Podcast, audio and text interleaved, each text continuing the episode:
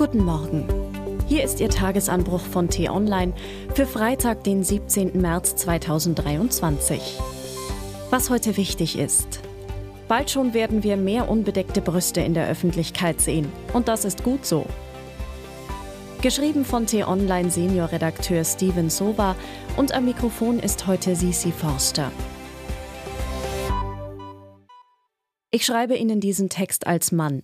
Das könnte noch eine Rolle spielen, muss es aber nicht. Entscheiden Sie nach der Lektüre gerne selbst. Jedes Schwimmbad hat eine Hausordnung, und in dieser steht oft eine Passage, die nun vielerorts zu wackeln scheint. Diese Passage liest sich zum Beispiel so wie hier bei den Berliner Bäderbetrieben. In den Schwimmbädern ist von allen Badegästen handelsübliche Badekleidung zu tragen, wie zum Beispiel Badehose, Badeshorts, Bikini, Badeanzug, Burkini.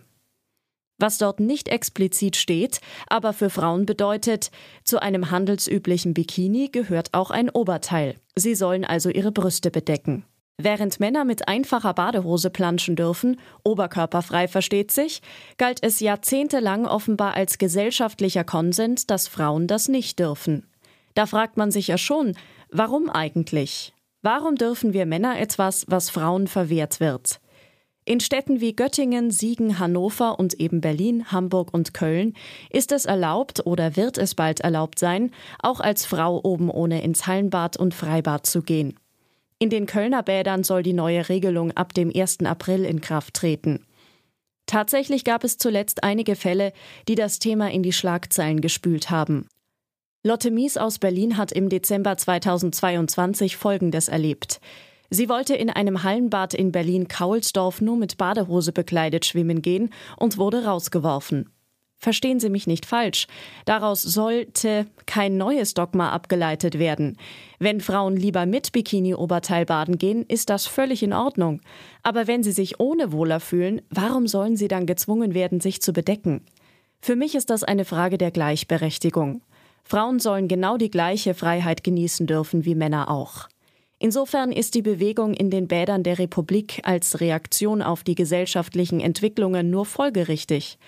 Denn wessen Freiheit soll dadurch eingeschränkt werden, dass Frauen mit nacktem Oberkörper ins Wasser springen? Womit wir bei der nackten Wahrheit wären. Zieht sich eine Frau aus, drehen sich noch heute viele Köpfe um, beginnt das Starren und Glotzen. Die weibliche Brust gilt immer noch als sexuelles Objekt der Begierde. Sie zieht die Blicke auf sich. Es liegt also auch an uns Männern, die Brust zu entsexualisieren, diese gesellschaftliche Entwicklung aktiv mitzugestalten. Denn bei aller Fixierung auf die Bekleidung in Badeanstalten geht es doch um so viel mehr als nur um ein sekundäres Geschlechtsorgan. Es geht um Toleranz und darum, Frauen auch im alltäglichen Zusammensein die gleichen Rechte einzuräumen. Und was ist mit Menschen, die sich als Männer definieren, aber nicht wie welche aussehen? Diese müssten sich verhüllen. Das ist nicht zeitgemäß. Das grenzt an Diskriminierung. Lotte Mies zum Beispiel hat sich erfolgreich für das Oben ohne Baden in Berliner Schwimmhallen eingesetzt und wird jetzt dafür angefeindet. Sie berichtet sogar von Mord- und Missbrauchsandrohungen. Das passiert hier bei uns, in Deutschland, im Jahr 2023. Diese aggressive Intoleranz dürfen wir als Gesellschaft nicht zulassen. Was heute wichtig ist.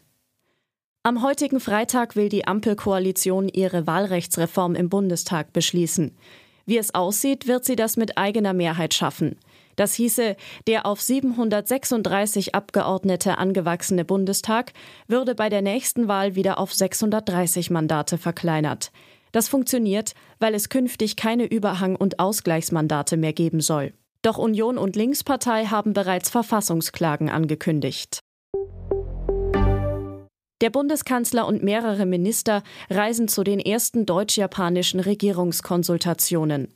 Es wird bei dem Besuch um Strategien gehen, wie Abhängigkeiten bei Energie- und Rohstofflieferungen verringert werden können, vor allem von China. Hat China Waffen an Russland geliefert? Sollte es wirklich stimmen, dann wird es Konsequenzen geben, schreibt unser US-Korrespondent Bastian Brauns in Washington. Unter Berufung auf Handels- und Zolldaten legt die Recherche nahe, dass chinesische Firmen bereits im vergangenen Jahr rund 1000 Sturmgewehre, Teile von Drohnen sowie kugelsichere Schutzkleidung an russische Unternehmen geliefert haben sollen. Das war der T-Online Tagesanbruch, produziert vom Podcast Radio Detektor FM. In unserer Wochenendausgabe blicken wir auf die Krankenhausreform von Lauterbach und die aktuellen Streiks der Angestellten. Eine Ärztin berichtet, warum sie ihren Traumjob hingeschmissen hat. Und kennen Sie den neuen T-Online-Podcast Grünes Licht schon? Darin gibt es in 10 bis 15 Minuten Tipps für einen nachhaltigeren Alltag. Vielen Dank fürs Zuhören und Tschüss.